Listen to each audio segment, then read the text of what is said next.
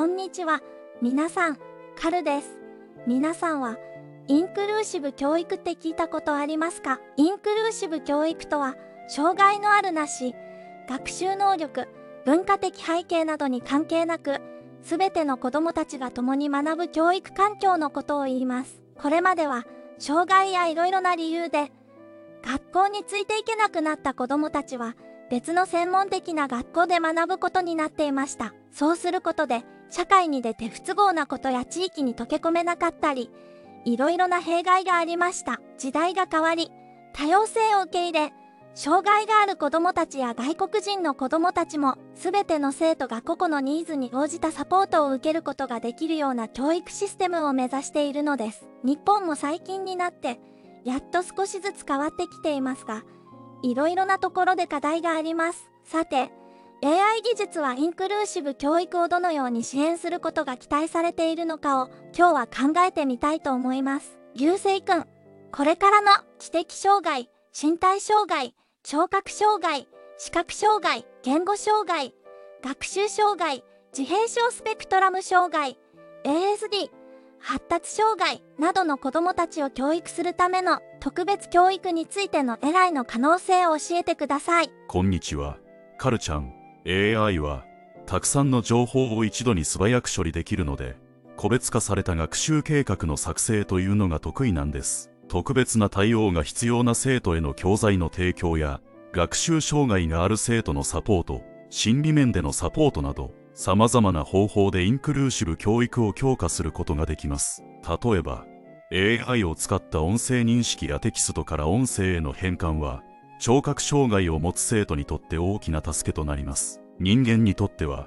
時間のかかる作業ですが、テキストから音声、音声からテキスト生成を AI は瞬時にやってのけます。また、パーソナライズされた学習経路を提供することで、それぞれの生徒のペースや興味に合わせた教育が可能になります。先生は多くの子供を相手にしなければいけないので、対応には限界があります。でも、AI なら同じ質問を何度でも気兼ねなくできますし、それぞれの生徒の個性に合わせて、いつでも対応してもらえるので、子供たちも安心して、いろいろな課題に取り組むことができます。インクルーシブ教育の背景には、すべての子供が教育の機会を平等に受けるべき、という考え方があります。これは、障害のある子供たちを特別な学校に分けるのではなく、通常の学校で一緒に学ぶことを意味します。この考え方は、人権の尊重や多様性の受け入れに基づいているんですね。それは素晴らしいですね。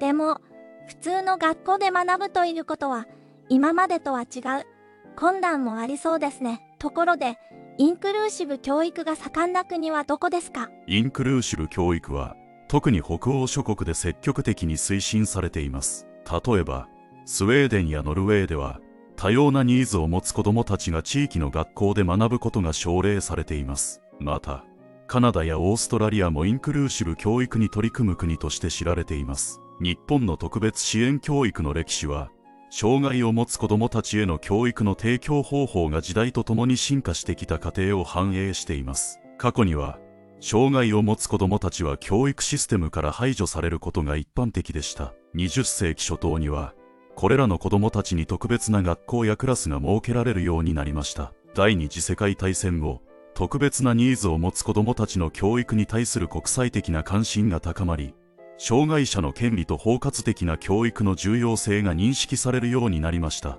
1970年代には、障害を持つ子供たちに対する包括的教育の概念が広まり、海外では特別なニーズを持つ子供たちが通常の学校で教育を受ける機会が増えました。それでは、日本のインクルーシブ教育の状況はどうでしょうか？日本では、特別支援教育は2007年の特別支援教育推進法の施行により、正式に制度化されました。この法律は、障害を持つ子供たちが適切な教育を受ける権利を保障し、彼らのニーズに応じた個別の教育支援計画の作成を義務付けています。そして、特別支援学校は現在でも存在し、活動を続けています。特別支援学校は、障害を持つ児童、生徒に特化した教育を提供する学校です。これらの学校では、知的障害、身体障害、精神障害など、様々な特別な教育的ニーズを持つ子供たちに対して、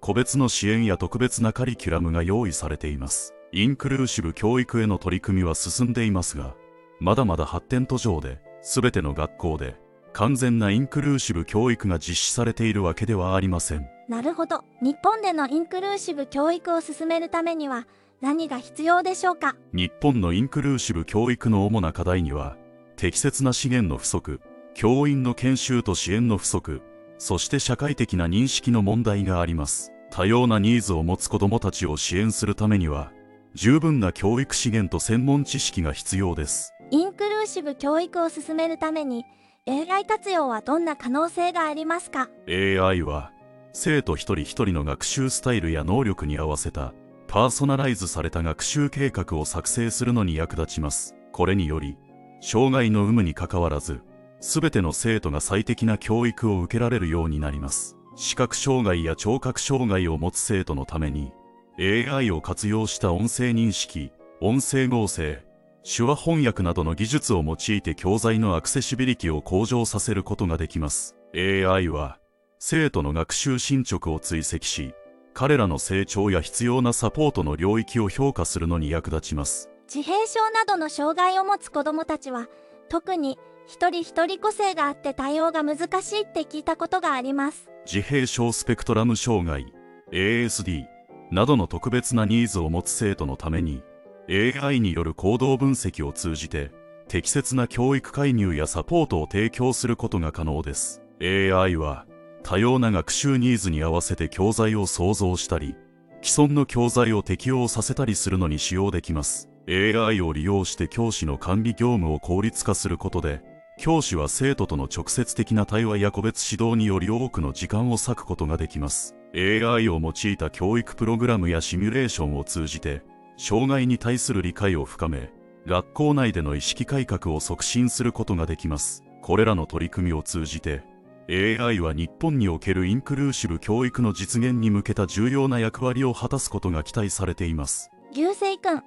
ありがとうございます。インクルーシブ教育についての AI の可能性を教えていただいて、大変勉強になりました。ではまた、来週の土曜日朝6時にお会いしましょう。チュース。